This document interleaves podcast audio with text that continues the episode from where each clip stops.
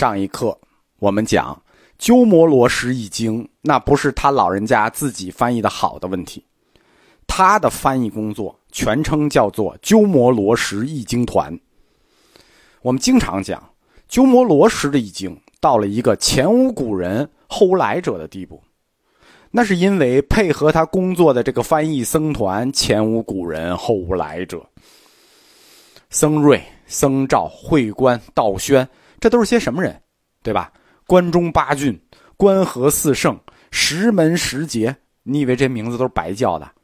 他的弟子里随便单挑出一个来，放到别的时代里都是宗师级的。他有这样的易经团，加上鸠摩罗什老师自己，他也确实熟悉中国文化啊。在易经史上，这些著名的易经高僧。我们最后会讲四大易经集团，他是极少有的真正直接参与了翻译工作的，因为他的汉语水平跟我们中国文人差不多。在鸠摩罗什之前，道安主持了国家译经场，在他主持国家译经场的时代里头，中国佛经最大的翻译者是一个无名的僧人，叫做竺佛念。因为我们这课是要沿着易经与易经家的路去了解佛教思想与中国文化是如何交锋与结合的，因此，我们讲易经家就专门要挺一下这位无名的英雄竺佛念。竺佛念，他生于凉州，就是今天的甘肃武威。他世代居于中国最远的边疆，在年轻的时候，他曾经游历中亚各国，通晓几种语言。可能是做生意啊。根据《高僧传》记载，在佛教义学的领域里，竺佛念的资质极其平庸，但是他通晓几种外语，使他成为一个难得的人才。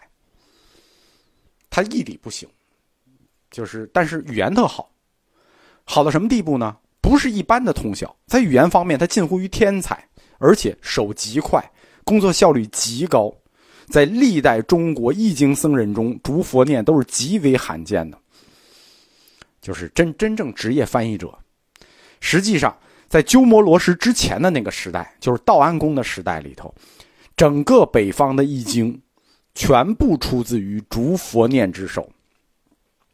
在道安主持前秦的国家易经场里头，所有的佛经都是由竺佛念担任主翻。外国僧人的作用仅仅是背诵出佛经的原文，但是我们讲了，竺佛念他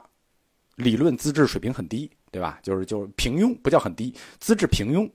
他肯定到不了鸠摩罗什的高度啊。翻译佛经跟翻译别的东西不一样，翻译佛经它涉及到复杂又高度的学术化问题，你光外语好没有用，你理解不到位，你就翻译不到位。所以他那易经肯定是那后来就被鸠摩罗什全推翻了嘛。竺佛念易经超过二百卷，是我们早期最重要的易经家。当鸠摩罗什在公元四百零二年来到长安的时候，他还曾与竺佛念老师见过面，吃过饭。道安大师，他也荣登于最伟大的易经家行列，但是他区别于传统易经家。他获得的是最佳组织奖、最佳领导奖、最佳解释奖，就是他拥有对易经内容最终的决定权、解释决定权。我们开始讲过易经的四大环节，对吧？最后一个环节叫正义，就是你翻译完了之后，笔授完了之后，由高僧们看你翻译的意义对不对，是不是有明显的义理错误，这一步叫正义。道安。就是最终正义的角色啊，正正确的正义意义的义啊，道安就是一个最终正义，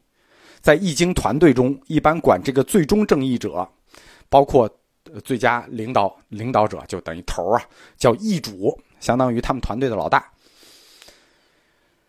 首先，这个易主的工作是什么呢？把外国高僧请过来，请他们附送自己的。那个佛经，因为他们都是靠背，请他们背佛经。如果背不出来佛经，他们自己有底稿，拿出稿子请他们念，然后通过逐佛念的团队，朱佛念他是主翻，他也有自己的团队，由他的翻译团队译出，最终由道安领导着正义团队，就是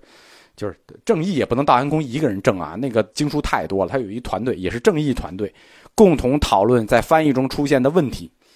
否决那些明显的翻译错误。都完了之后，道安公会对译文做最后的笔受，进行润色，然后每一部译好的经，道安公会亲自为之作序。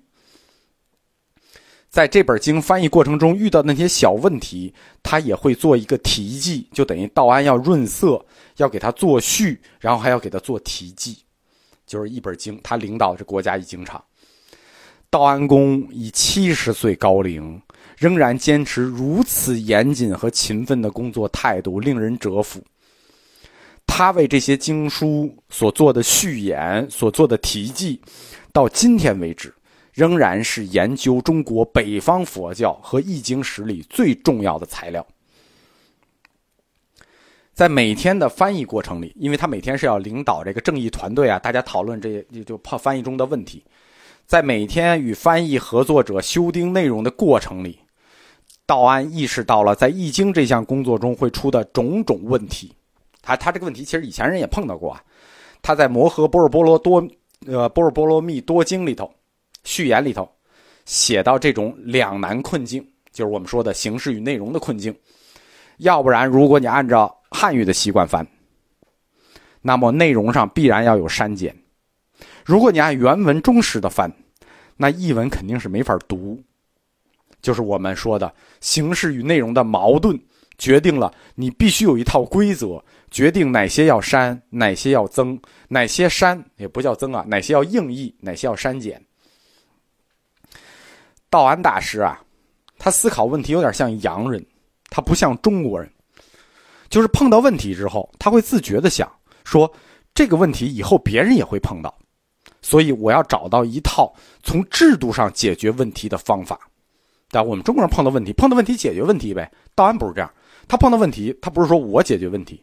别人也有这问题，那怎么办？我得找一套方法，找一套制度，让以后的人能解决这个问题，而不是头疼医头，脚疼医脚，对吧？就像他那个僧团一样，僧团有纪律问题，他一直想的是，我需要的是一套戒律。这一次在易经工作中，他碰到这问题，他也总结了一套理论，就是我们说的，当形式与内容出现了矛盾与冲突的时候，哪些要删减，哪些要应译。他总结出一套理论公式，我们称之为《易经》的经验公式。这个经验公式，我们在通史里讲过，叫“五师本三不易”，就是《易经》的取舍原则。这套“五师本三不易”在后来鸠摩罗什易经的时候一直在用，就是僧肇、道宣，这都是属于这个道安培养出来的，他们一直在用。这个“五师本三不易”的翻译原则，往后延续了近二百年。直到下一代的易经师崛起，就是后来的四大易经集团都用的是这套原则。直到下一代的易经集团，就是唐玄奘登场，啊，他就属于下一代易经了。这个易经原则才被改变。在公元三百八十二年，新一本的《般若经》序言里头，道安就提出了所谓五十本，就是哪些可以不同于原文的。三不易就是哪些要忠实保留梵文原意的，他在这个《般若经》的序言里写了他这个原则、经验公式：五十本三不易。这套规则非常有权威性。后面的在后面的《比丘大戒序》和这个《毗婆沙论序》里头，不同的译经者和译经体系都提到了，在序言里都提到了。和解释了道安这种规则，就是我译这本经的时候是如何依据道安大师的规则对这本经做的删减与应译，后面的经里都有。我们简单的介绍一下，因为老讲这个五十本三不译啊，就已经讲到佛教思想了，我们就把它打开讲一下。什么叫五十本三不译？五十本是个修辞学问题，三不译是个语义学问题。